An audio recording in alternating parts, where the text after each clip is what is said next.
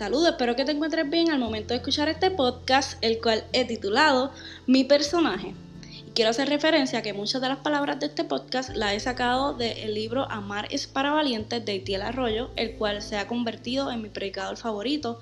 Así que te invito a que busques el libro, de verdad que está exquisito y, y vas a aprender muchísimo. Así que lo recomiendo. Quiero comenzar hablando de las redes sociales, las cuales hoy día nos mantienen conectados y a otros los mantienen adictos. Y es que las redes sociales nos han dado la oportunidad de crearnos un personaje público, el cual presentamos ante el mundo. Esto se ha convertido en una de las maneras favoritas de proyectar una imagen. Pero en realidad el Internet solo ha digitalizado nuestra hoja tiguera, facilitándonos la tarea de controlar lo que otros pueden ver de nosotros. ¿Y por qué hojas tigueras? Porque si vamos a la Biblia, en un momento dado Adán y Eva cuando hicieron las cosas mal que hicieron, se escondieron, escondieron sus vergüenzas.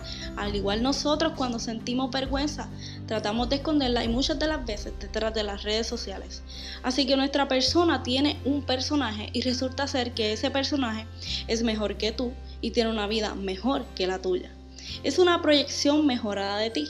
No es quien eres, es quien te gustaría ser. O peor aún, quién crees que la gente espera que seas. Y es interesante porque no sé si sabías que la palabra persona viene del griego prosopora, que significa máscara, así que a tu personaje se le puede llamar disfraz.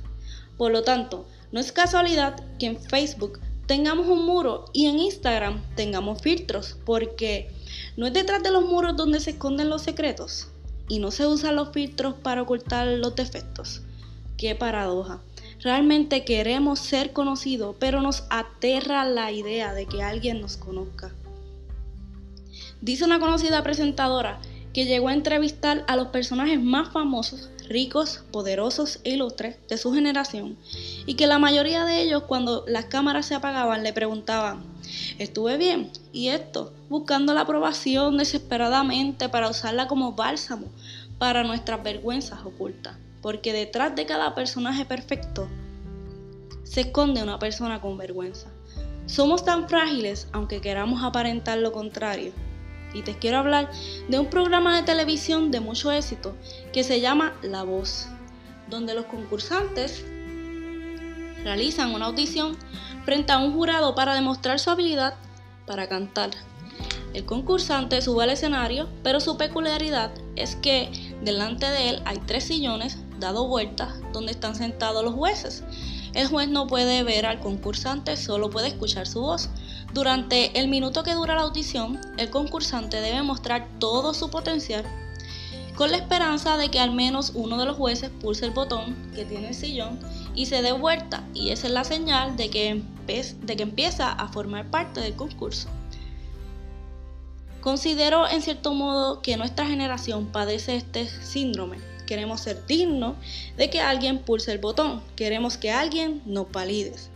Y Tiel Arroyo dice, deseamos ser aprobados, probablemente porque la aprobación es un alivio para el dolor que nos produce nuestra vergüenza. Cada vez que alguien pulsa el botón cuando hace doble clic sobre tu selfie en Instagram, le da un me gusta a tu frase en Twitter o comenta algo en tu publicación de Facebook, literalmente le da un golpe de aprobación a tu alma. Y créeme, esto es súper adictivo. Por lo que cada día te esfuerzas en hacer lo mejor, en ser más guapa o guapo, en mostrarte más feliz o cualquier otra cosa que puedas proyectar desde el escenario, con el fin de que alguien pulse el botón. Y dime si esto no es verdad.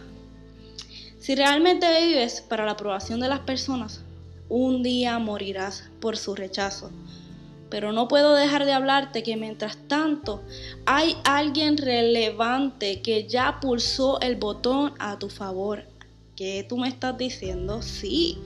Hay alguien relevante que ya pulsó el botón a tu favor. Y no en un cómodo sillón, sino en la cruz. Aquel que hizo sonar por ti no una campana, sino los clavos que le sujetaron al madero con cada martillazo. Y hoy día es ignorado. ¿Sabes algo? Ni un millón de likes pueden igualarse a eso. Así que te quiero preguntar, ¿qué estás mostrando realmente? ¿Tu persona o tu personaje? Espero que te haya gustado este podcast. Así que si es de, bendición a tu vida, te pido que lo compartas con amistades, compañeros de trabajo, para que también pueda ser de bendición a tu vida y recuerda que eres relevante, así que permite que tu persona hable de quien realmente eres tú. Dios te bendiga.